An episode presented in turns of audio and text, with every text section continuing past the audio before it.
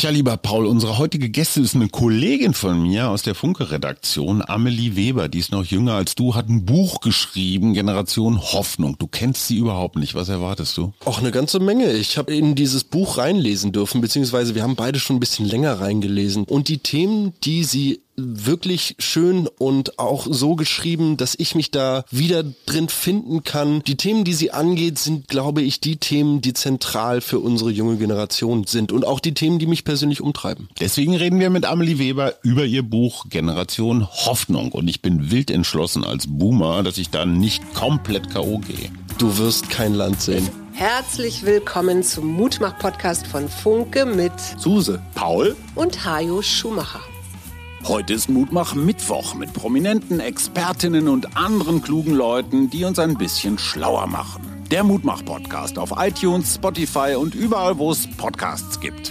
Gerne abonnieren, das ist für euch kostenlos, aber für uns ein Kompliment, das wirklich Mut macht. Und jetzt geht's los.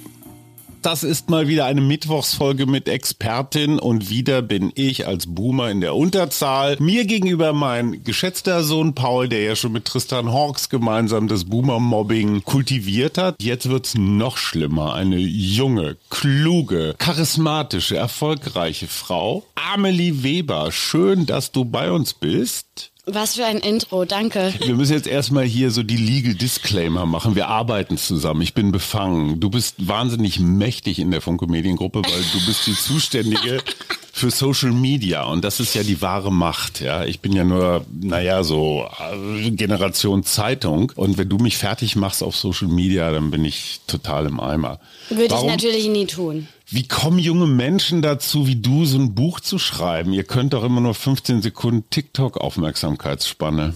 Na, um dir das Gegenteil zu beweisen, oh. habe ich dieses Buch geschrieben, damit, um zu zeigen, dass wir auch äh, lange können und uns intensiver mit Themen beschäftigen können. Und es steht Generation Krise ganz groß durchgestrichen und drunter steht Hoffnung, Generation Hoffnung. Genau, Generation Hoffnung heißt Ist doch ein billiger Trick. Du willst dich jetzt einfach nur gegen die letzte Generation abheben.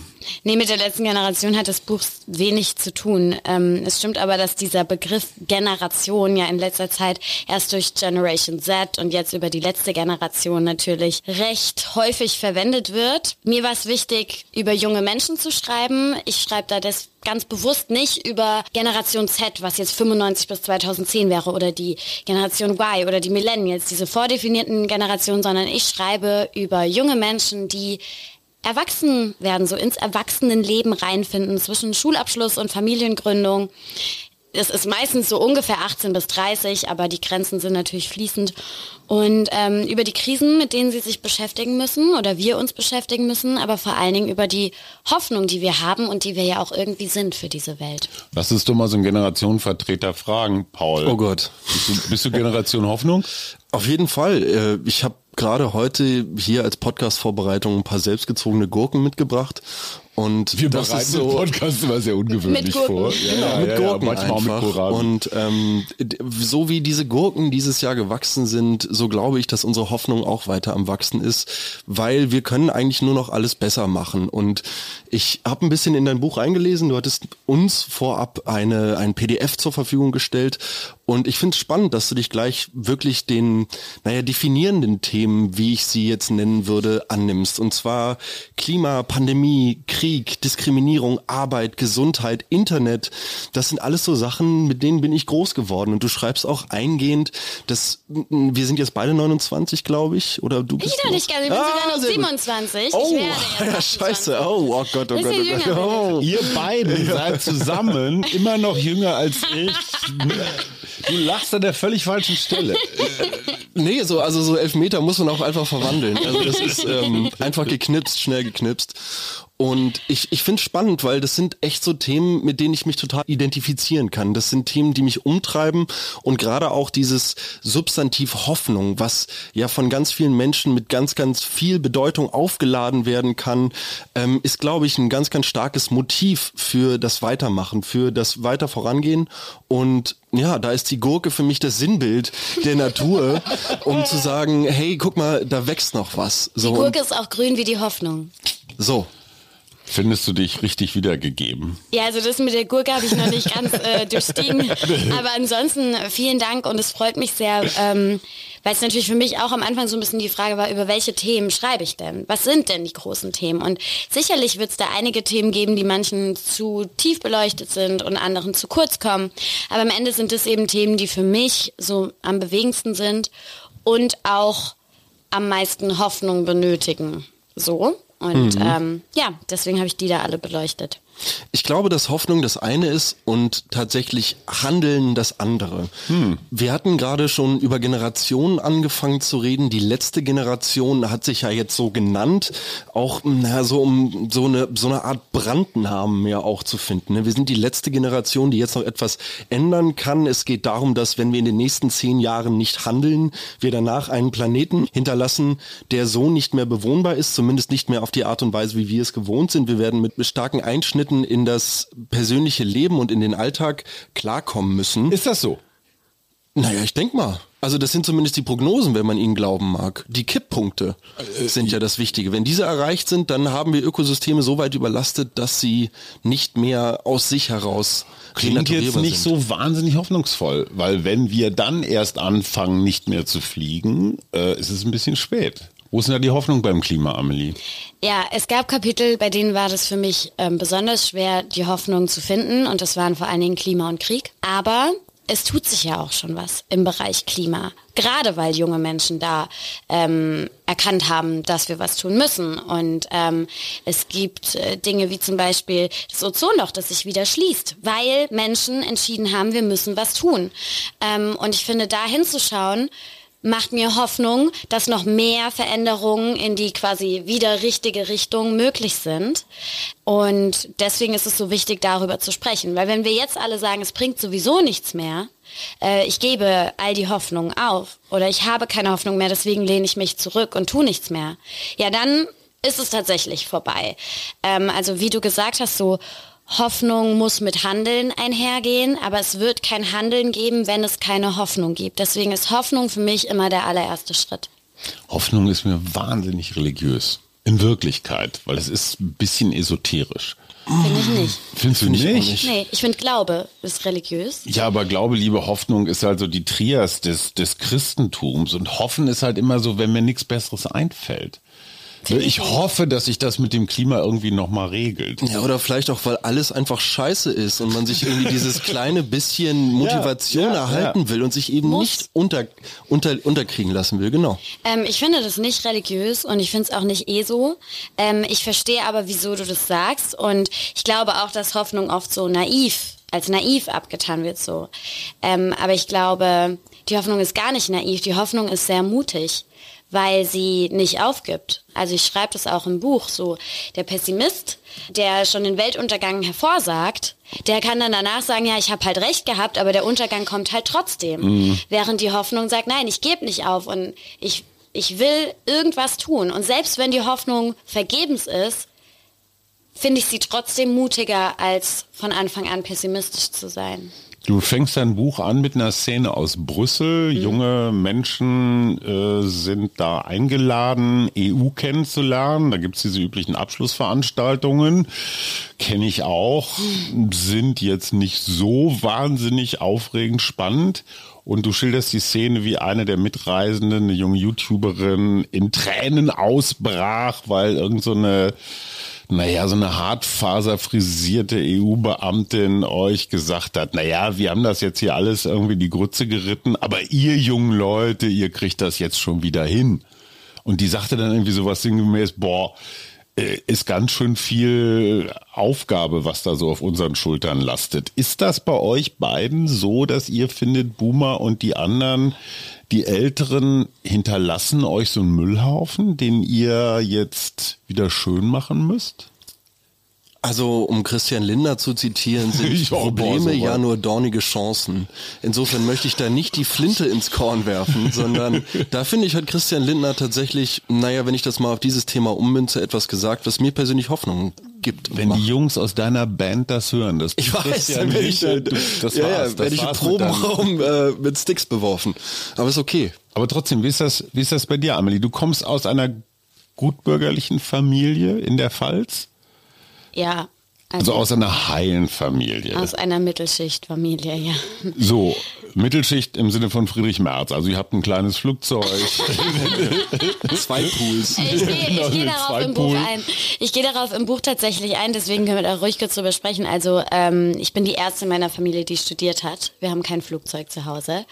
Ähm, aber worauf willst du eigentlich hinaus? Dass diese Generation, die dich großgezogen hat, dass die eigentlich ganz schön viel an angerichtet hat von dem, ja. was ihr jetzt reparieren müsst. Ich glaube, dieses Boomer, was es immer heißt, steht mhm. halt für Turbokapitalismus der letzten 50 Jahre. Das war nicht unbedingt oder meistens nicht böse gemeint. Viele haben sich gar nicht damit befasst, was es zum Beispiel fürs Klima bedeutet. Deswegen mache ich auch kaum jemandem einen persönlichen Vorwurf, so wie konntet ihr nur und ihr hättet es besser wissen müssen. Es ist jetzt, wie es ist. Ähm, jeder muss dafür Verantwortung übernehmen und schauen, dass es ab jetzt besser läuft. Und deswegen sollten wir uns nicht in diesem Generationenkampf verlieren, sondern eher zusammenhalten und sagen, lass dann jetzt mal alle anpacken. Das stört mich so ein bisschen. Ähm, aber auch die Interviewpartnerinnen und Partner in meinem Buch sagen das, dass wir da gar keine Lust drauf haben, uns da groß mit, öh, die Boomer haben das und das äh, falsch gemacht, sondern eher mit, wie können wir es gemeinsam alle zusammen in Zukunft besser machen. Ich bin da auch wieder beim Thema Hoffnung. Ich glaube, dass die Hoffnung nicht mit dem Finger zeigt und sagt, so, ihr habt das jetzt verkackt, wir stellen uns jetzt irgendwie als die Guten da und müssen das jetzt wieder ausbügeln, sondern die Hoffnung ist irgendwo für mich zumindest auch etwas Holistisches, etwas Allumfassendes, was im besten Fall nicht nur mich, sondern auch mein Umfeld ein kleines bisschen mitnimmt und alle auf so, wenn ich jetzt wieder in die ESO-Spiri-Ecke abdrifte, so auf die nächste Bewusstseinsebene Ebene hieft quasi. Hattest du Alternativtitel für dein Buch? Man hat ja meistens so eine Liste von 10, 20 Titeln. Es sollte ursprünglich wirklich Generation Krise heißen. Also als ich Ach, das komm. Exposé für das Buch mhm. äh, vorbereitet habe, hieß dieses Buch Generation Krise. Und dann habe ich eben angefangen zu recherchieren und mir nochmal Gedanken zu machen und dachte mir so, es passt für mich nicht. Ich will gar nicht hauptsächlich über die Krisen schreiben und ich finde auch nicht, dass die Krisen uns definieren, sondern vielmehr die Hoffnung. Und äh, auch wer hat auch Bock, sich jetzt nochmal so ein Krisenbuch und alles ist so schrecklich schlimm oh, ähm, ne, durchzulesen und deswegen eher wie wird's denn vielleicht besser? Und dabei will ich nichts schönreden. Ähm, das war auch sowas, wo ich sehr darauf geachtet habe, ne, dass es jetzt nicht nur einfach so, ja, mit dem Klima, das ist nicht ganz opti, aber wir schaffen das schon, sondern ne, schon ähm, wirklich darlegen, wie ist die Lage und die ist, äh, gelinde gesagt, teilweise recht beschissen, aber ähm, immer mit wie können wir trotzdem das Schöne in der Welt noch sehen und das Beste daraus rausholen? These. Junge Frauen haben ein grundsätzlich optimistischeres Zukunftsverständnis als junge Männer. Leite ich daraus ab, meine Weltsicht, Frauen, gerade junge Frauen, haben von ihren Müttern oder auch Großmüttern gelernt, dass sich da richtig was getan hat. Meine Großmutter, wenn sie noch leben würde, hätte vielleicht fürs Frauenwahlrecht gekämpft für über 100 Jahren. Meine Mutter hat erlebt, dass häusliche Gewalt nicht mehr vom Gesetz mhm. geduldet, gedeckt wird. Frauen wie du zum Beispiel erleben jetzt, dass deutlich mehr Hochschulabschlüsse, Abitur und so weiter von jungen Frauen gemacht wird. Das heißt, die Geschichte der Frauen in den letzten 100 Jahren war eine Aufstiegsgeschichte, eine Hoffnungsgeschichte. Da hat sich was zum Besseren gewendet. Mhm. Bei Männern, uh, zumindest schwieriger. Also es haben sich zwar Dinge verändert, aber es hat noch nicht jeder kapiert, dass das auch was mit Fortschritt zu tun hat. Für viele Männer ist es auch so eine Verlusterfahrung, so boah, ich darf ja gar nichts mehr. Ich darf ja gar nicht mehr rumpöbeln oder sexistisch sein. Ja. Mein Grundrecht auf Sexismus ist in Gefahr. Oh Gott, oh Gott, oh Gott. Na, aber nochmal zurück Runde zur Mitleid für alle. Ja, genau. Glaubst du, glaubst du, dass, dass, dass junge Frauen tendenziell hoffnungsvoller sind aufgrund dieser Erfahrung? Dazu gibt es sicherlich Studien, die ich jetzt gerade nicht vor Augen habe, aber zum Beispiel. Dann sag deine Meinung. Die Studie Jugend in Deutschland 2023, die ich oft zitiere, hat da sicherlich ähm, Zahlen, die könnten wir echt nochmal nachgucken. Da ist es auf jeden Fall unterschieden zwischen jungen Männern und jungen Frauen, wie sie äh, in die Zukunft blicken. Müsste ich also nochmal mehr anschauen. Ähm, ich finde es interessant, was du sagst. Ich gehe darauf in dem Kapitel Diskriminierung auf ein, weil es ja immer noch viel zu tun gibt. Mhm. Und man das als junge Frau auch spürt. Und gleichzeitig finde ich es aber auch total wichtig zu sehen, was sich schon getan hat. Das mhm. ist ja nicht nur im Bereich Feminismus, sondern nimm die Tatsache, dass es für uns selbstverständlich ist, dass ein Bundesminister schwul sein kann. Mhm. Zum Beispiel, was dann auch für Männer gut ist. Sogar aus der CDU. Äh, ja, Hammer. also nee, ja, wirklich. Ja, dass, dass es geht, natürlich. ist so toll. Und manchmal vergessen wir das auch so ein bisschen und übersehen das, weil wir darüber sprechen, was alles schlecht läuft, was mhm. wichtig ist. Mhm. Wir reden über MeToo und das ist super, super wichtig. Wir vergessen dabei manchmal, was sich auch schon getan hat. Und genau deswegen finde ich es wieder so wichtig, auch darüber zu sprechen. Weil wenn ich sehe, das hast du ja gerade schon dargelegt, was für ein viel besseres Leben ich führen kann als meine Großmutter, mhm. dann stelle ich mir vor, wie viel besser das Leben noch für meine Enkelkinder sein kann, wenn wir weiter daran arbeiten. Denn diese Veränderungen, die du gerade angesprochen hast, sind ja nicht von alleine gekommen. Die sind gekommen, weil mutige Frauen und Männer dafür gekämpft haben. Und das macht mir Hoffnung und Mut, es weiter auch so zu tun. Egal ob als junge Frau oder als junger Mann. Paul ich möchte mich meiner ganze, Vorrednerin anschließen. Paul guckt die ganze Zeit so sinnierend in die Gegend ja, und, und sein eigenes Leben so ja, genau, ja, original. Genau ja, dafür ist mein Buch da. Ja, oh. das war der Hammer. Und ich kann deine Ur-Ur Ur-Ur-Großmutter Katharina, ja, nur in, in den Szenarien, in, in welche du sie tust, also den Eiffelturm betrachtend zum Beispiel und sich dann fragend, was diese ganzen jungen Menschen in so kleine äh, Rechtecke starren und wie eigentlich da so viel Glück rauskommen kann, da kann ich sie tatsächlich aufgrund meiner Jobwahl irgendwie so ein bisschen nachvollziehen, weil für mich auch, naja, dieses Handeln, äh, ich mir jetzt aufgrund meines Berufs als Gärtners irgendwie so ein bisschen zurechtgelegt habe, als ich mache jetzt halt wirklich einfach was mit den Händen. Also ich sehe den den Antrieb dahinter, in den Aktionismus zu gehen, sich für soziale Themen einzusetzen.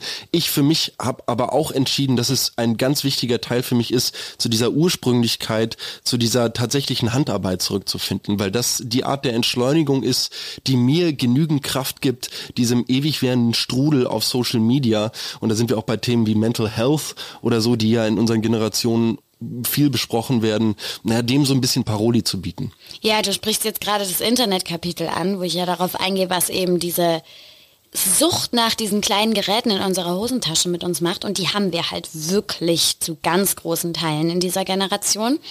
Und ähm, das Kapitel ist mir total wichtig, das Internetkapitel, weil ich glaube, dass es eben, wie du gerade auch schon gesagt hast, auch eine Riesenrolle bei Mental Health spielt. Auch bei Diskriminierung zum Beispiel, weil wir bei Social Media viel über diese Themen sprechen. Auch bei Klima, weil dort auch Bewegungen entstehen, also im Prinzip überall. Der Krieg ist ganz doll definiert von Social Media, ähm, von von daher ist äh, dieses Thema sehr, sehr wichtig für diese Generation und hat deswegen auch einen sehr großen Platz im Buch. Auf jeden Fall auch das Selbstbild. Ich erinnere nur an Worte wie Snapchat-Dysmorphia oder so. Also junge Menschen, die aussehen wollen wie die Filter, die ihnen eine App, die ständig online ist, irgendwie vorgaukelt. Ganz kurz, sprechen Sie langsam, ich bin Boomer. Also junge Menschen wollen so aussehen wie gefiltert? Ja, also genau. die kommen, das ist wirklich, ähm, zitiere ich auch eine Studie sogar, äh, junge Menschen kommen mit Fotos von sich, die durch einen Instagram- oder Snapchat-Filter gegangen sind, zu Schönheitschirurginnen und Chirurgen und mhm. sagen, so will ich aussehen, so schmal Super. soll meine Nase sein und so weiter. Cool, aber das nehme ich jetzt mal als Anregung. Also ich hätte da gerade in der Augenpartie und auch, hier bei der, bei der Falte, also ja. ja was du dir also selber falls, zum falls 60. schenkst. Aber welche okay, Chirurgen ey. sind das? Habt ihr da Habt ihr Telefonnummer? falls jemand das hört, äh, bitte meldet euch mit Tipps bei Hajo. genau. Also okay, das okay, so, so Krankheitsbilder gab es immer mal. Das ist aber jetzt vielleicht nur die Spitze. Ich erzähle jetzt mal was aus unserem Männerurlaub. Okay. Ich war mit meinen beiden Söhnen die letzten Tage ein wenig unterwegs. Wo wart ihr denn? Du bist so richtig braun. Ja, Boomer halt. Äh, Haut, Generation Hautkrebs. Ja, die, Sonnen, die Sonnencreme-Lobby äh, hat keine Chance ja, genau, ich, ich lehne die Pharmaindustrie mit ihrer Sonnencreme ab. Oh Gott, siehst du noch was, was unsere Generation schon besser macht? Also ja. wir, waren, wir waren in Portugal und zwei Dinge sind mir aufgefallen. Ich dachte immer schon, ich hätte eine sehr sehr erotische Beziehung zu meinem Smartphone, aber die von meinen beiden Söhnen ist noch deutlich intensiver. Mhm. Und zweitens sage ich manchmal so Sätze, die ich für völlig normal halte und links und rechts von mir sagt, Papa! Und dann kommen drei Punkte, Papa, und da steht dann so, das kannst du doch nicht sagen, bist du mhm. bescheuert, das tut man nicht. Und du hast dann gesagt, bitte bleib so. Ja. Bitte, bitte werde nicht ich, anders. Bitte sag weiter. Oh, das ist aber ein schöner Hintern. Ja, das wäre ja schön, wenn du es so sagt es, aber ich lasse jetzt mal den O-Ton hier raus. Wieso, wie nein, nein, gesagt? also ich, wie gesagt, ich möchte dich überhaupt nicht zensieren, weil ich äh, als, als der in diesem Fall Erziehungsberechtigte, was so der Sozialknigge angeht, mich so ein bisschen in der Verantwortung sehe, dir da auch mit einer, na, vielleicht mit einer sanften Haltung gegenüberzutreten, einfach auch mal in den Diskurs zu gehen. Mhm. Ja, wo der, der junge Hajo da vielleicht, mh, mm, ne? Du möchtest mich vor mir selbst in Sicherheit bringen. Nein, absolut nicht. Deshalb bleib so, wie du bist, aber dann hör dir auch die Kommentare an. Moment, ganz kurz, wo war jetzt die Frage nochmal geblieben? Das ich mein, ich finde aber, ich möchte gern dabei bleiben. Ich finde es voll interessant, weil ich auch in dem Buch auf keinen Fall mit erhobenem Zeigefinger da sitzen will und sagen will, das könnt ihr nicht mehr sagen und Gott sei Dank wissen wir jetzt alles besser und ihr müsst alle gendern und sonst was. Gerade auch wenn es um so feministische Themen geht, so kann man noch einer hinterher pfeifen und grölen und sagen, das war ja nur ein Kompliment. Und da versuche ich einfach so ein bisschen zu schildern, wie sich das halt als junge Frau anfühlt. Und dann kann man ja das durchlesen und sich überlegen, möchte ich das für meine Tochter oder für alle anderen jungen Frauen in dieser Welt? Und ähm, kann es dann für sich entscheiden. Ich finde es super wichtig, dass man lernen kann. Mhm. Auch als Boomer kann man noch lernen, toleranter zu werden. Ich finde, so sollte dein nächstes Buch heißen. Auch als Boomer kann man noch lernen. Ja, herrlich. Und dann so ein riesigen Foto von dir drauf. Ja, ja, ja, genau. Mit so einem Snapchat-Filter. Aber Boomer ist ja, glaube ich, nicht unbedingt eine Generationsbezeichnung, sondern eher eine Menschenbezeichnung. Das Inzwischen geworden. Das ist eher eine Haltungsbezeichnung. Mhm. Könnt ihr mir beide erklären, warum bei Menschen eurer Generation die AfD, die nach Umfragen ungefähr zweitpopulärste Partei in Deutschland ist. Ja, nicht nur nach Umfragen in den aktuellen Landtagswahlen. Ich wollte gerade sagen, in Hessen äh, so. haben sie doch gerade richtig ja. abgeräumt. Ja, bei man, mal sind sie auf Platz zwei, mal auf drei, mal auf eins sind sie glaube ich nie, aber sie sind irgendwo so auf zwei ungefähr. Ja, tatsächlich in Hessen und Bayern die U30-Jährigen, ähm, wenn man deren anschaut, was sie gewählt hätten oder haben, dann äh, wäre die AfD in beiden Bundesländern Platz zwei. Ja, und wie kann das sein? Ja, Warum sind die nicht Generation Hoffnung? Ich finde es spannend, weil es zeigt, wie divers diese Generation ist. Ähm, es ist super schwierig und das möchte ich auch überhaupt nicht für eine ganze Generation zu sprechen, weil es eben Riesenunterschiede zwischen Stadt, Land, soziale Herkunft und so weiter gibt. Es zeigt, glaube ich, dass diese Krisen eben nicht spurlos an uns vorbeigegangen sind. Und manche reagieren auf dieses Aufwachsen im Dauerkrisenmodus eben, indem sie tätig werden und loslegen und sich auf eine Straße kleben oder jeden Freitag demonstrieren gehen. Und andere reagieren mit keine Ahnung, Tatenlosigkeit und Hoffnungslosigkeit und machen gar nichts. Andere reagieren mit großer Angst. Mhm. Und wir wissen alle, welche Partei Angst am meisten in die Hände und Karten mhm. spielt. Es ist immer die AfD, die aus Angst am meisten machen kann. Und ähm, deswegen glaube ich durchaus, dass all diese Krisen, die wir eben in den letzten Jahren erlebt haben, dazu führen, dass junge Menschen sehr verunsichert sind, nicht noch mehr Veränderung wollen, auf keinen Fall was Neues. Die wollen überhaupt gar keine Veränderung. Die wollen schnelle Autos, am liebsten Benziner, die wollen ihr Nackensteak, die wollen zweimal im Jahr zum Ballermann und ein bisschen ab Leila? Es gibt diesen Teil der Jugend und das braucht man auch nicht verschweigen. Das ist so und man muss sich überlegen, was ist da falsch gelaufen, aber vor allen Dingen, wie kann es besser laufen, um die wieder zurückzuholen. Weil, oder überhaupt zu gewinnen, weil mhm. im Zweifel waren das ja vielleicht deren erste Wahl, Wahlen, die sie jetzt ge gemacht haben.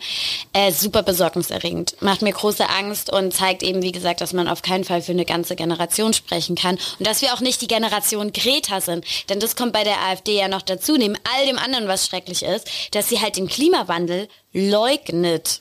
Im Gegenteil, ich habe neulich über einen Auspuff von so einem fetten SUV, von so einem, das war so eine Art ja, Hammer Suck oder so. Greta oder ja, sowas. nimm ja. das, Greta. Ja, ja, ist großartig. Ja, also es ist so, hm, ich finde gar nicht mal so lustig. Absolut nicht. Ich glaube tatsächlich, dass das Internet da ähm, wieder einmal eine ziemlich große Rolle gespielt hat. Ich hatte irgendwann mal im Podcast angemerkt, dass sich die politische Meinung von jungen Menschen im Alter so von 15 bis vielleicht so Anfang 20 bildet. Bis sie Steuern zahlen, sag ich. Genau, bis, bis sie Steuern zahlen wahrscheinlich letzten Endes. Und die Mm, oh man, scheiße, was ist das deutsche Wort? Ich rede zu viel Englisch. Ähm, Amelie wird's verstehen. Und ja, ich, ich, bin ja, ich bin ja sowieso egal. Ja, ich werde aber im Podcast immer dafür gedisst, dass ich zu ja. viele Anglizismen benutze. Sag's auf Englisch. The amount, also die Menge. Die, die Menge, genau. Oh Guck mal, es ist toll, wie bei uns Familie funktioniert, ja. oder? Die Menge an Fällen, wobei ich mich mit Leuten aus meiner Generation in Anführungszeichen über Fehlinformationen, was über Facebook Social Media Channels, im Zweifel WhatsApp mal als Telegram-Link reingeflattert kommt, wie oft ich irgendwelche Mythen die Banken musste, jetzt schon wieder so ein dämlicher Anglizismus, mhm. widerlegen, widerlegen? Mhm. genau widerlegen musste, ähm, ist wirklich enorm groß. Und da sehe ich auch den großen Vorteil des Internets, weil gleichzeitig, obwohl es jede Menge Fallen in sich birgt, und das schreibst du in deinem Buch auch, tragen wir das gesammelte Wissen der Menschheit abrufbar in unserer Hosentasche mit. Und jeder Faktencheck wird so viel einfacher, so viele Diskussionen, die eigentlich kein, keine hätten sein müssen, mit Kollegen lassen sich mit einer kleinen Google-Suche herrlich widerlegen. Und ich würde auch lügen, wenn ich, wenn ich jetzt hier behaupten würde, das Ganze machte mir keinen Spaß. Also irgendwo macht es mir auch schon Spaß, sich einer Sache, mh, hm, naja, sicher zu sein. Wir haben gestern im Flugzeug nochmal ein sehr angeregtes äh, Gespräch dazu gehabt. Da habe ich auch direkt gesagt, so lass doch bitte googeln. So, also Google ist quasi der Schiedsrichter so ein bisschen das Internet. Vielleicht zwei Dinge dazu. Ich glaube, ähm, dass Desinformation ein ein riesen, riesen, riesen Problem ist und durch KI jetzt noch viel schlimmer wird. Oh ja. Äh, von daher sehe ich da auch große Nachteile am Internet sozusagen. Aber da braucht man eigentlich nicht drüber reden, weil das Internet ist da, KI ist da, wir müssen jetzt eh damit umgehen und halt aber echt gucken, wie wir das mit der Desinformation hinbekommen. Zweiter Gedanke dazu ist aber, mir, mein Eindruck ist nicht, dass die junge Generation damit als einzige oder am meisten zu tun hat. Äh, wenn ich mir angucke, was so im Bekanntenkreis meiner Eltern in WhatsApp-Chats abgeht, mm. dann ist es ehrlich gesagt besorgniserregender. Ja, ich habe das Gefühl, dass Medienkompetenz in der Generation, die nicht damit groß geworden mm. und von mm. Anfang an gelernt hat, Normen zu entwickeln und es zu hinterfragen, äh, weil sie schon mal mit 10 irgendwo reingefallen ist, sondern halt jetzt erst mit 50 oder 60 drauf reinfällt, da ist Medienkompetenz noch ein viel wichtigeres Thema. Voll. Und denen kann man es halt nicht mehr in der Schule beibringen, weil die sitzen nicht mehr in der der Schule. Deswegen finde ich es eine ganz wichtige Frage, wie man diese Leute noch erreicht. Ähm, und da auch, ja, so in der Erwachsenenbildung irgendwie über Medienkompetenz sprechen kann. Weil mein Eindruck ist, dass gerade das mit Desinformation und so bei Jungen oft schon mehr im Bewusstsein ist als bei Älteren. Mhm. Frage zum Thema Macht, Demokratie. Du hattest es gerade mit dem Turbokapitalismus, von dem wir Boomer profitiert haben. In meiner Boomer-Welt findet gerade eine Machtverschiebung statt und zwar weg von nationalen, demokratisch gewählten Parlamenten und Regierungen hin zu privatwirtschaftlichen, supranationalen Konglomeraten. Das heißt, wenn sich ein Milliardär wie Elon Musk mal eben so ein Twitter kauft, gut, das hat jetzt nicht so richtig funktioniert, jedenfalls an diesem Beispiel, aber wenn Mark Zuckerberg eines Tages sagt, ich möchte amerikanischer Präsident werden, und ich glaube, das ist nicht ganz ausgeschlossen, weil diese Jungs halt alle wahnsinnig gelangweilt sind und nochmal irgendwas machen wollen, was niemand gemacht hat, dann könnte er sich womöglich mit seiner Medienmacht die nicht kontrolliert ist, weil diese Algorithmen nicht kontrolliert sind, könnte er sich da irgendwie so hinbewegen. Google wahrscheinlich noch viel eher, weil ich jeden Gegenkandidaten über die größte und quasi monopolistische Suchmaschine kann ich jeden Gegenspieler, jede Gegenspielerin total platt machen und mich selber in allen Rankings ganz nach oben schießen. Ich habe das Gefühl, dass die nationalen Regierungen keine Chance mehr haben gegen diese großen Milliardenunternehmen. Das mhm. ist für mich eine Asymmetrie, die ist neu. Früher gab es auch große Unternehmen, ja, wir wissen alle, ne, hier Erdöl und so weiter, die haben auch ihre, oder Tabak, Alkohol, die haben auch alle ihre Wahrheiten gekauft. Es ist jetzt allumfassender. Das ist für mich ein Punkt, der mich echt hoffnungslos macht, weil ich das Gefühl habe, egal was die da in Brüssel beschließen und hier wieder eine Strafe und da wieder eine Strafe, das ist alles Kokolores im Vergleich zu dem, was da an Macht kumuliert ist. Plus China, Social Score und so weiter. Also es gibt auch die kommunistische Variante von dem ganzen Spiel. Ist dir egal, oder? Natürlich. Machst du, machst ein TikTok-Video zu. Nein, wie kommst du drauf, dass es mir egal wäre? Ähm, wie gesagt, ich will Wie gehen wir damit um? Das ist für mich die Frage. Das ist für mich wirklich die spannende Frage, die für mich relevanter ist als die Klimafrage. Ja, das ist eine große Frage, die ich weder im Buch noch hier beantworten werde. Obwohl du es könntest. Ich natürlich könnte. Ich habe natürlich alle Fragen der Menschheit ja. äh, und Krisenprobleme gelöst. Nein, natürlich nicht. Äh, solche Dinge machen mir, bereiten mir auch Sorge. Ganz viel bereitet mir Sorge. Aber ich will nicht hoffnungslos sein. Ich will weiter Hoffnung haben. Ähm, und zum Beispiel, ich glaube, uns bleibt eigentlich ja die Wahl. Wenn wir alle sagen würden, wir wollen das nicht, wir nutzen, es gibt Alternativen zu Google, wir nutzen die. Mhm. Zum Beispiel, ne? Mhm. Dann würde sich ja was tun. Mir ist klar, dass das total quasi utopisch ist. Ähm, das ist genauso wie wenn wir jetzt alle aufhören würden zu fliegen, dann würde sich was tun. Aber wenn wir zum Beispiel Parteien wählen, von denen wir wissen, dass sie sich da viel strikter einsetzen, als die, die wir gerade haben. Wenn wir darauf achten, dass Politikerinnen und Politiker sich da äußern und nicht völlig naiv selbst, keine Ahnung, TikTok-Videos drehen, was weiß ich, dann, ähm, dann könnte sich schon was tun.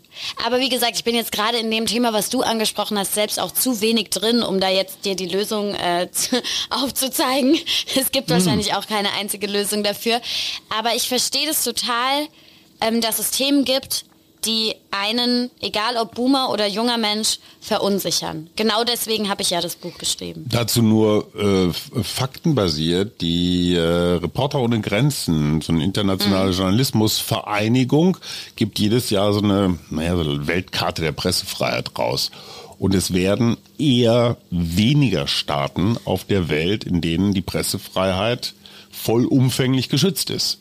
Ja. ja. Das heißt also, demokratische Errungenschaften werden weniger. Du siehst es in Europa, du siehst es, wir haben es in Italien gerade mit einer neofaschistischen Regierungschefin. In Frankreich deutet sich was an, in den fünf Bundesländern. Äh, drei, in dreien davon wird nächstes Jahr gewählt, deutet sich was die an. Die Rechte queerer Menschen sind in den USA sehr bedroht. So, Frauen, ähm, also Abtreibung ist plötzlich wieder nicht mehr legal in den USA. Sowas. Ist die Demokratie so, wie ihr sie gelernt habt, ich natürlich auch, noch in der Lage, gegen diese Übermächte Putin, Trump, Keith, Zuckerberg, ich weiß nicht was, ja, müsst ihr natürlich sagen, weil Hoffnung. Aber das ist schon ganz Ich wusste schön gar nicht, dass du so, so ein, dass du so traurig bist. So, so pessimistisch. Nee, ich bin nicht traurig, aber ich war eine ganze Weile lang tatsächlich, ich gestehe, auf dem naiven Trip nach 89, nach dem mhm. Mauerfall, Ende der Geschichte. Und jetzt hat das Gute gesiegt und jetzt müssen die Leute eigentlich alle nur noch genug Wohlstand haben und dann werden sie automatisch Demokraten. Nein, Mhm. Gegenteil ist der Fall. Also Wohlstand kann auch dazu führen, dass ich autoritärer, also USA zum Beispiel, ja, es sind ja nicht die Armen, die mehr Autorität wollen, es sind ja eher die Reichen. Mhm. Ähm, das sind Entwicklungen, die finde ich echt problematisch. Übrigens auch so. Weil wenn du den Klimawandel angehen willst, ja. brauchst du Macht, mhm. politische, gesellschaftliche Macht. Und im Moment ist es sind eher Mächte am Wachsen, die jetzt nicht unbedingt Klimaschoner sind. Mhm. Auch, auch sowas wie, ich bin immer davon ausgegangen, also quasi wie so, dass es immer nach oben geht. Mhm. Aber das ist halt kein Naturgesetz. Ähm, es ist nicht klar und wenn man sich unsere wirtschaftliche Situation auch anschaut, wenn man nur hart genug dafür arbeitet, wird es uns besser gehen als unsere Elterngeneration. Mhm. Wir können uns kaum mehr ein Eigenheim leisten, ne? Oder ihr, unter ganz anderen erbt Bedingungen. Halt eins. Ja, genau. viel einfacher. Von Darauf unserer musst- flugzeugbesitzenden Familie. Darauf musst du dich verlassen tatsächlich. Deswegen fahrt ihr doch mit dem Alten überhaupt in Urlaub. Wer ja, nicht? gut, die Woche ertragen wir mal. Ey, ich hab, du, hast, du hast vorher gesagt, ey, welcome, flieg mit mir. Ich hätte jederzeit liebend gern mich mehr für, für die monetäre Seite dieses Urlaubs eingesetzt. Aber wenn ich das so angeboten kriege, dann bin ich natürlich dankbar dafür, dass mein Vater mir diese großartige Geste erweist. Also okay, ihr armen Schweine könnt euch kein Eigenheim mehr leisten. Wer nicht von den Boomer-Eltern äh, erbt, hat äh, vielleicht weniger Chancen, sich ein Haus heute aufzubauen als seine Eltern. Und ich finde super, dass Amelie gerade von Wachstum redet, weil damit komme ich zurück zur Gurke. Haben wir Endlich. Ja, so, so und äh, ich so ne? mit der Gurke. Ja, der Podcast mit der Gurke. Ich habe die immer noch nicht verstanden, was die hier macht, die Gurke. Ich, ich habe welche in der also ohne Scheiße, ich habe einfach selbst geerntete Gurken in der Tasche. Es, war, es hat wirklich nichts, also ich weiß, sorry, ey, Mann, junger Mann, der über Gurken redet, ha ha ha ha ha. Gurke Aber das ist irgendwie ein Symbol der Hoffnung in unserem diesem Ja, Podcast ja, auf aus, jeden was- Fall. aus was ganz Kleinem wird was ganz Großes. Und Also es gibt natürlich diese Riesengemüse, die haben aber meistens das Problem, dass sie nicht so wirklich schmecken. Ja. Und wer zum Beispiel mal wilde Walderdbeeren geerntet hat, der weiß, wie eine echte Erdbeere schmeckt. Wer diesen überzüchteten Riesenscheiß aus Spanien im Dezember auch noch kauft, Ja. der hat irgendwo nicht ganz verstanden, wie das außen herum um ihn funktioniert. Und ich möchte da gleich auf ein Thema eingehen. Du hattest in deinem Buch, glaube ich, ein Zitat von Barack Obama und ich versuche das Ganze mal so sinnhaft irgendwie zusammenzubekommen, wo es darum geht, dass Herr Obama den jungen Menschen Mut zuspricht, zu sagen,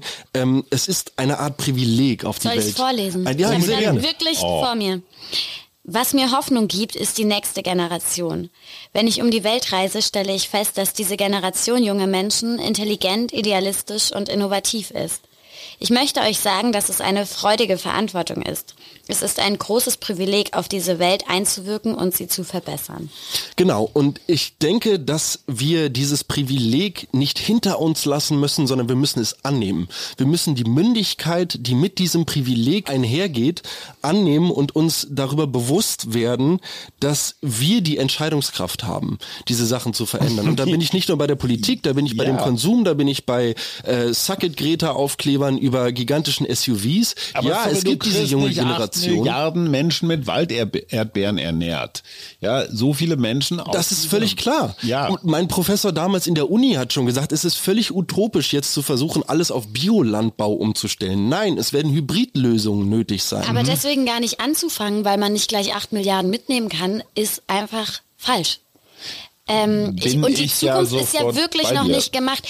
Das ist dieses, ja, wir haben alle so krass Angst vor der Zukunft. Die Zukunft gibt's noch nicht.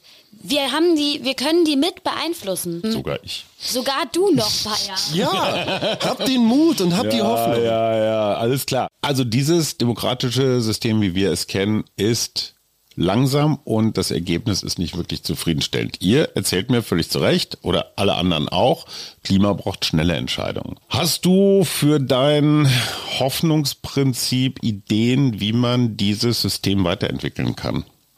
Das Weil ich- System Demokratie meinst du? Naja, dieses Grundgesetz feiert nächstes Jahr sein 75-jähriges Bestehen. Das Automobil ist in den letzten 75 Jahren auch immer fortentwickelt worden, wohin auch immer, müssen nicht auch gesellschaftliche Systeme fortentwickelt werden. Also da sind so Sachen, Wahlrecht kann man ändern, indem man zum Beispiel Eltern für ihre kleinen Kinder eine Stimme mehr gibt oder Wahlrecht ab 14, ab 16, wie auch immer oder solche Sachen. Ja, das passiert ja auch, als zum Beispiel das Wahlrecht ab 16. Ne? Bei der Europawahl nächstes Jahr dürfen zum ersten Mal auch 16-jährige Deutsche schon wählen. Es gibt ja diesen Spruch, Demokratie ist das schlechteste von allen Systemen außer alle anderen Systeme. Ja, ja. Ähm, weiß Winston nicht, Churchill, genau. Mark Twain, ja, ja. Ähm, Pocher. Olli Pocher hat es bestimmt auch schon mal gesagt. Ja. Und es ist halt so. Und ähm, ich finde das auch manchmal frustrierend. Ich bin ja jetzt eben auch Journalistin, die viel mit über Politik berichtet und damit zu tun hat. Und mir ist es natürlich auch zu langsam. Ähm, du hast vorhin gesagt, ich habe irgendwie meine Szene beginnt in Brüssel. Brüssel mhm. ist ja so ein super Beispiel dafür, wie man einfach mit Bürokratie mhm. einfach alles lahmlegen kann. So. Ähm, und es ist frustrierend. Ich habe nur einfach auch noch keine viel bessere Alternative gefunden zur Demokratie. Deswegen sage ich ja, gibt es Punkte, wo du sagen würdest, da kann man verbessern. Also Abschaffen des Erbens zum Beispiel. Ich finde das eine wahnsinnig interessante Idee. Eine deutsche Milliardenerbin hat das, glaube ich, mm. auch mal mit Engelhorn, Engelhorn ja. genau mit ins Spiel gebracht. Also wenn wer stirbt, dann geht sein Vermögen zurück in großen Topf. Sagt natürlich jeder Steuerzahler, ihr spinnt wohl. Ja, aber wenn Kinder nicht mehr erben, das heißt mit einem goldenen Löffel in irgendeiner Körperöffnung zur Welt kommen und wissen, sie müssen ihr ganzes Leben lang sich um nichts kümmern, hat man natürlich eine ganz andere Motivation. Also wenn das Kind aus dem sozialen Brennpunkt äh, sich genauso in der, also in der Schule vor genau den gleichen Bedingungen steht, wie, wie die nicht geerbt Habenden, mhm. ist das fairer?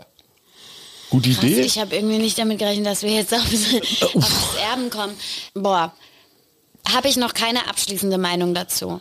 Ähm, okay. Ich finde schon auch, wenn ich mir so vorstelle, dass ich mein Leben lang arbeite, ist für mich zum Beispiel auch ein Anreiz, dass ich meinen Kindern was hinterlasse. Es ist für mich einfach ein Anreiz zu leisten. Echt? Ja.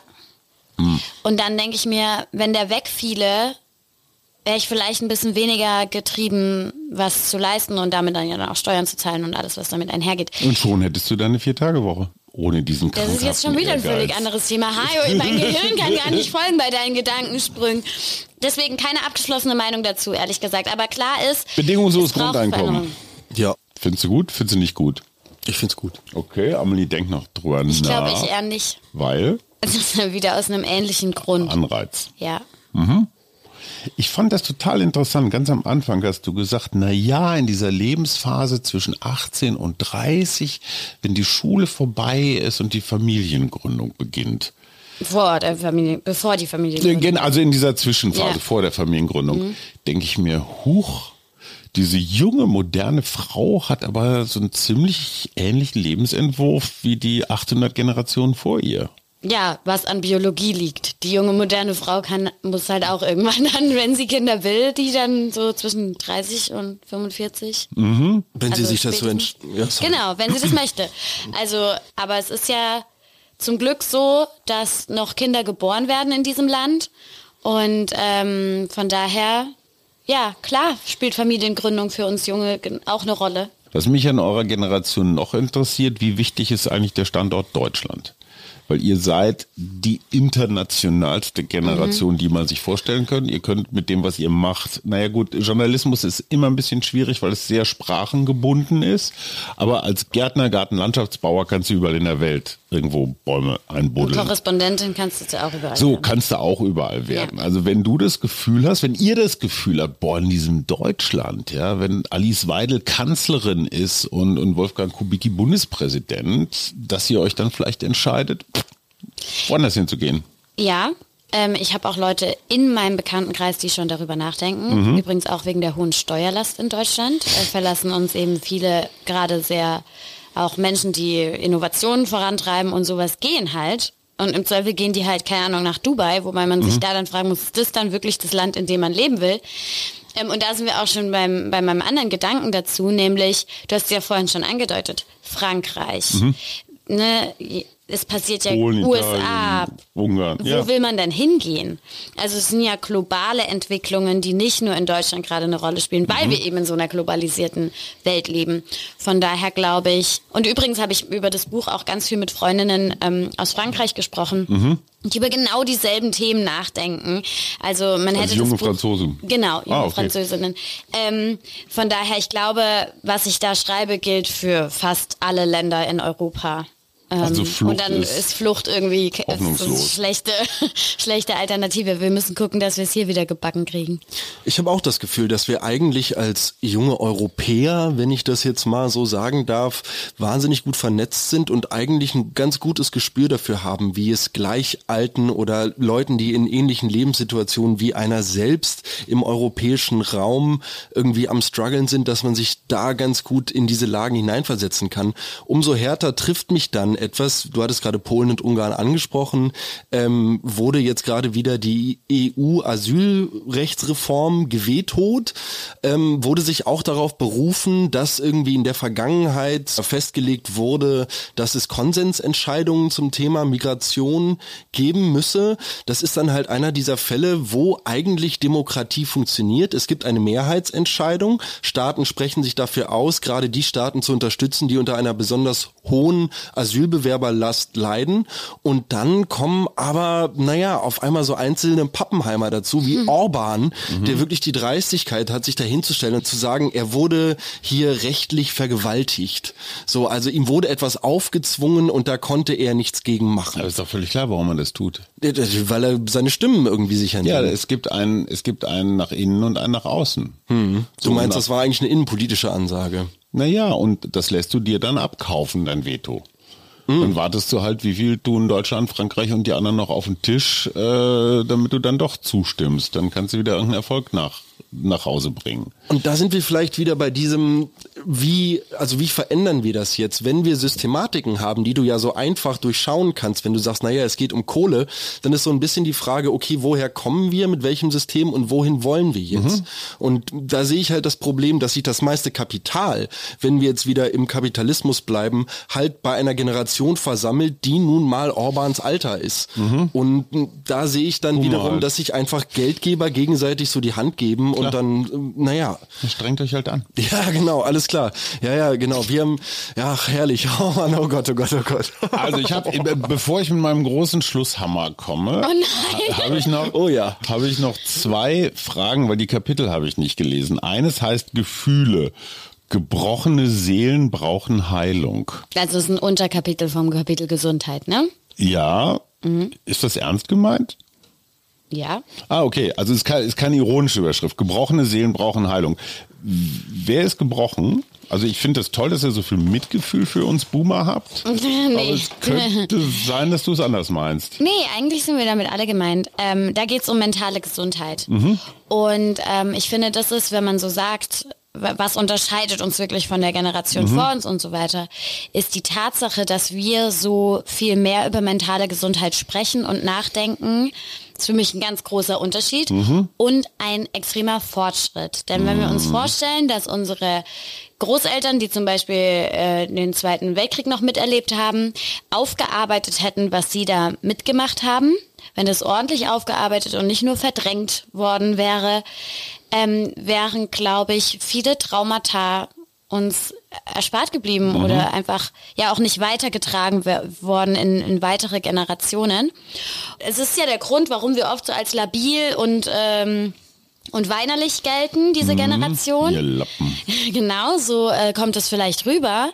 Ich glaube aber, dass es sehr stark ist, über diese Themen zu sprechen und sie anzugehen und es längst an der Zeit war, dass es jemand tut und dass es ein großer Vorteil dieser Generation ist, ähm, endlich über mentale Gesundheit zu sprechen, sich Hilfe zu suchen, Hilfe zu geben. Alles richtig. Bin ich total bei dir. Na, Auf endlich. der anderen Seite sagte ein mir ganz gut bekannter junger Mensch neulich, also in meinem Umfeld gibt es eigentlich niemanden, der nicht eine Diagnose hat. Mhm. Also das eine ist halt ADHS haben die meisten oder sonst irgendwas Depressives, irgendeine Verstimmung. Kann das statistisch sein? Oder kann das auch sein, dass wenn man ganz, ganz lange, ganz genau hinguckt, dass man dann irgendwas Unangenehmes spürt? Und ist das dann schon eine psychische Krankheit? Ist das schon eine gebrochene Seele? Vielleicht äh. habt ihr nicht lange genug, richtig genug hingeguckt. Ja, ja, ja das kann schon sein. Seelen. Ja, aber so, boah, so lange suchen, bis mir irgendwo was zieht. Alles klar, John Rambo. Nein, hör auf mit der Scheißironie. Nein, aber ich, Oh, ich will jetzt nicht hier so, so Turf-mäßig daherkommen. Kommst aber ein bisschen. Es ist, ähm, ich verstehe, was du meinst. Ehrlich gesagt habe ich vor ein paar Jahren auch noch ein bisschen so gedacht. Und ähm, je länger ich aber mich damit befasst habe und je mehr ich auch mit Menschen gesprochen habe, die eben ihre eigenen äh, Themen angegangen sind, desto mehr bin ich einfach überzeugt, dass es keine Schwäche ist. Und dass es auch okay ist, wenn ich wir sagen, wir haben, wir haben alle was damit zu tun, wir haben alle mit was zu kämpfen, ja, aber wir gehen es alle an, dann ist es doch gut. Also okay, dann hat jeder eine Diagnose. Ich habe ehrlich gesagt keine du offizielle hast Diagnose. Noch nicht lange genug ich habe noch nicht lange genug gesucht. Aber ganz ehrlich, wenn ich eine hätte, dann fände ich das voll cool, dass ich das jetzt angehen kann und und schauen kann, dass es mir besser geht. Ich glaube, ganz viele Probleme, auch die du vorhin angesprochen hast, mhm. gehen darauf zurück, dass Menschen sehr, sehr krank und gebrochen sind und gebrochene, gestörte Egos haben. Und ähm, wenn wir alle ein bisschen geheilter werden, wäre die Welt ein besserer Ort. Und ich habe das Gefühl, dass diese junge Generation sich dafür einsetzt. Ich würde euch da, Entschuldigung, mein Privileg als Boomer ist es, euch naiv zu finden. Ähm, ich würde sagen, es gibt eine gigantische Industrie der Heiler. Mhm. Und zwar, das müssen gar nicht unbedingt Psychotherapeuten sein oder Pharmaanbieter oder sonst was. Es ist ein gigantischer Markt. Und je mehr ich Menschen anbiete, was sie womöglich noch alles an Krankheiten haben könnten, finden sie vielleicht eine und ich, juhu, entweder als therapierende Person oder als Pharmaperson oder sonst irgendwie Person.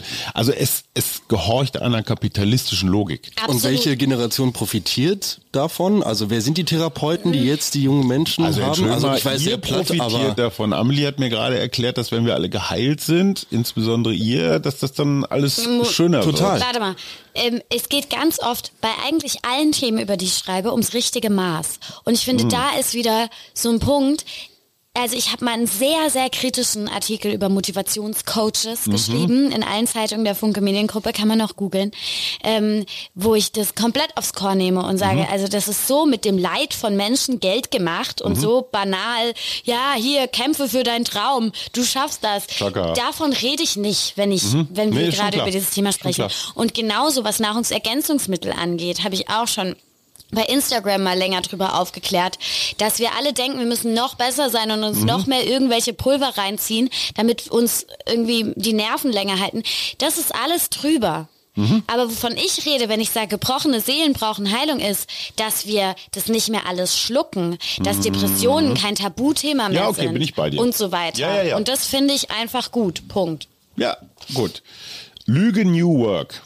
Ja. Lüge New Work, auch so ein Kapitel. Ich gestehe, ich habe es nicht mehr geschafft, aber ich habe mir immerhin die angemarkert, die mich interessieren. Mhm. Entschuldige mal bitte, ich lese überall New Work ist der heiße Scheiß ja. und ne, oh, Hybrid und nur noch ein paar Tage die Woche und so. Warum ist das eine Lüge? Weil wir ja irgendwie trotzdem, die, viele von uns überarbeitet sind. Also irgendwas kann ja nicht ganz gut gelaufen sein mit diesem New Work-Konzept, sonst ging es uns ja allen besser, denke ich mir. Ja, weil jetzt so viel beim Therapeuten abhängt. Hajo. ähm, also, ja. dieses New Work-Konzept ähm, geht auf jemanden, der Herr Friedmann heißt, zurück. Mhm, Milton. Der hat sich das äh, gut überlegt mhm. und er wollte wirklich, dass Menschen Arbeit und Leben besser miteinander mhm. vereinbaren können. Was daraus gemacht wurde, und da sind wir wieder beim Maß, ist eben völlig übertrieben, beziehungsweise auch irgendwie untertrieben. So, wenn ich an New Work denke, denke ich halt an Tischtennisplatten im mhm. Großraumbüro und yeah, wir sind jetzt eine Family, ihr kriegt kostenlose Rhabarbersaftschorle und dann läuft es genau. schon. Arbeitet euch ruhig kaputt, dafür gebe ich euch mittags einen kurzen Yogakurs. Das funktioniert so halt nicht. Deswegen ist New Work für mich eine Lüge, wenn sie so verstanden wird, wie es leider aktuell die meisten verstehen und fast schon eher ein Grund, Leute noch besser auszubeuten. Mhm, weil ähm, sie es selbst tun. Genau, weil sie es selbst tun und freiwillig, ja. weil sie kriegen ja währenddessen auch noch ein paar Yogastunden bezahlt. ähm, und nicht die Lösung für alles. Wenn New Work wirklich so betrieben wird, wie es leider zurzeit oft läuft und wie es bei LinkedIn propagiert wird, ich glaube, dass wir da andere Lösungen brauchen als Tischtennisplatten im Großraumbüro. Letzte Frage, Monsterfrage. Universalismus alle Verfassungen aller liberalen Demokratien haben in ihrem Zentrum die Forderung, alle Menschen sind gleich. Mhm. Menschen, die in einem Schlauchboot auf dem Mittelmeer hierher gefahren kommen, äh, sehen sich unversehens einem Kriegsschiff, äh, vielleicht einem italienischen gegenüber und man sagt ihnen, ey, kann ja sein, dass ihr nette Kerle seid, äh, aber gleich seid ihr nicht. Ihr müsst hier wieder weg. Ja, ihr habt hier keine Chance kann der Universalismus, also alle Menschen sind gleich, haben gleiche Rechte, auch gleichen Zugang zu irgendwas, kann das in dieser Welt funktionieren? Ich weiß, ich überfordere euch mit der Frage, aber auch deswegen, weil sie mich selber überfordert. Weil es eine der grundsätzlichen Säulen aller Demokratien ist und was wir gerade in unserer Migrationspolitik machen, nur als ein Beispiel, zeigt, es ist nicht so. Der Junge aus Papua-Neuguinea, nee, das ist ein doofes Beispiel, aus Eritrea, hat weniger Chancen als ihr. Ja. Weil er eine andere Safe. Bildung hat und er hat auch keine Möglichkeit, da rauszukommen. Also diese Erzählung, du musst dich anstrengen und sei fleißig und so weiter, wird nicht helfen. Die strengen sich an. Die mhm. sind fleißig, um hierher zu kommen, monatelang. Mhm. Und sie kriegen trotzdem einen Kick im besten Fall oder ersaufen gleich. Ich kriege das nicht gelöst und ich frage mich, ähm, wie wird das in eurer Generation verhandelt? Findet ihr Migration sollte einfach mal so laufen? Du, das können wir dir nicht beantworten, weil wir nicht für unsere Generation sprechen können. Wir haben ja gerade vorhin darüber gesprochen, mhm. dass fast 20 Prozent in Bayern der mhm. unter 30-Jährigen die mhm. AfD wählen. Und die mhm. werden das garantiert anders sehen als Paul und ich. Mhm. Von daher äh, kann ich gar keine Frage mit, wie sieht deine Generation das insgesamt beantworten, weil das halt genauso wie in allen anderen Generationen sehr, sehr divers ist. Das ist ein Riesenthema, ja auch schon ziemlich lange und ein Thema, was uns lang begleitet, weil mit der Flüchtlingskrise 2015, das war ja so eine der ersten großen Krisen, die wir so miterlebt mhm. haben, die ja dann so gefühlt wieder abebbte und dann kam halt fin eine Finanzkrise war noch vorher und dann aber eben irgendwann Corona und so weiter. Aber diese Flüchtlingskrise war tatsächlich eine der ersten großen Krisen, an die ich mich auch bewusst erinnern kann, wo ich schon so ein bisschen Politik verstanden habe, weil ich halt schon zur Schule gegangen bin und so. Und seitdem begleitet uns dieses Thema, manchmal mehr, manchmal weniger, jetzt eben leider wieder sehr viel mehr. Und jeder bildet sich da so seine Meinung, ne? Ähm, ganz schlimm. Also diese, dieses Bild von dem toten Jungen am, mhm. am Meer damals und so, das, das ist uns allen ja im Kopf. Mhm. Ähm, und dann gibt es eben wieder in unserer Generation Leute, die irgendwie mit zur Seenotrettung fahren, genauso wie Leute, die die AfD wählen. Und das Problem ist, gibt es schon so lange und ich weiß auch nicht, ähm, ob wir dafür jetzt die Lösung haben. Aber es wird drüber gesprochen. Mhm. Schnellraterunde. Welches Buch hat dich zuletzt äh, bewegt oder beschäftigt? Also es spielt auch mehrmals in meinem Buch eine Rolle. Es heißt Factfulness von mhm. Hans Rosling. Mhm. Ist schon ein paar Jahre mhm. älter, mhm. aber großartiges Buch, das sehr viel Hoffnung macht, finde ich. Würdest du zur Verteidigung deines Landes eine Waffe in die Hand nehmen? Ja. Adidas oder Nike? Nike. Wie heißt dein nächstes Buch? Ey, darüber will ich überhaupt noch gar nicht nachdenken. Ich bin so froh, dass dieses Buch jetzt geschrieben ist. Jetzt habe ich erstmal Lust, noch ganz viel darüber zu sprechen und dann äh, Bier, schauen wir weiter. Bier oder Wein? Wein. Ich komme aus der Pfalz, hallo. Entschuldigung. Wein natürlich. Rot oder weiß? Weiß. Äh, weiß, weiß schäumt oder weiß still? Riesling. Riesling, okay, alles klar. Paul, hast du noch eine Schnellfrage? Frage? Frostschutzmittel im Wein, ja oder nein? Nein, daran kann sich. Gottes Willen. Ja, ich habe den Jungs von Sorry. einem Weinskandal aus den 70er Jahren erzählt in diesem Urlaub. Damals wurde Frostschutz, ich glaube, es war vor allen Dingen an der Mosel, das ist ja nicht da, wo du nee, herkommst, nee. wurde Frostschutzmittel in den Wein gekippt, damit der irgendwie besser schmeckt oder. Sowas hätte in der Pals nicht gäbe. Kommt alles in die Pals. So, deswegen, deswegen hat Paul dich jetzt versucht, mit dieser Frage aus der, aus der Reserve zu locken. Generation Hoffnung heißt das Buch. Paul, bist du hoffnungsvoller, seitdem du mit Amelie gesprochen hast? Seit diesem Gespräch auf jeden Fall, weil es fühlt sich so an, als also als wäre man mit den Gedanken nicht allein. Und auch gestern beim Lesen habe ich mich verstanden gefühlt und ich finde deine Art zu schreiben eine sehr zugängliche Art tatsächlich. Also ich ich sehe mich da als junger Mensch ähm, schön ja verstanden und gleichzeitig auch so ein bisschen freundschaftlich umarmt und das ähm, das hat mir total gut gefallen. Wie toll, vielen Dank. Hast du mit Buhmann über dieses Buch gesprochen? Nur.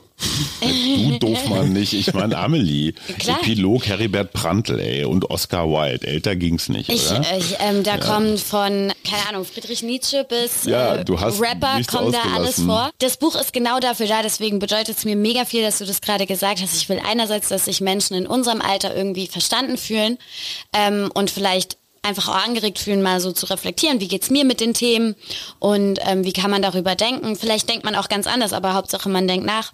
Und andererseits ist das Buch auf jeden Fall auch für all jene, die wie Hajo uns verstehen wollen yeah.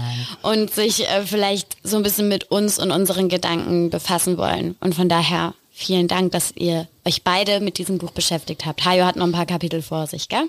Amelie Marie Weber. Wir wünschen dir im Klartext Verlag übrigens erschienen auch äh, ein, ein Funke, ein Funke Baby. Verlag.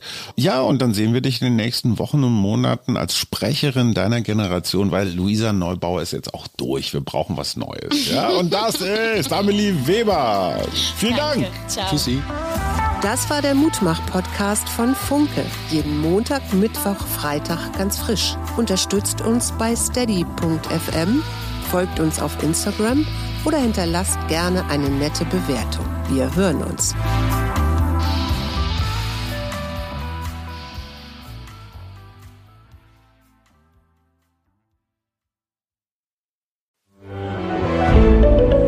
Ein Podcast von Funke.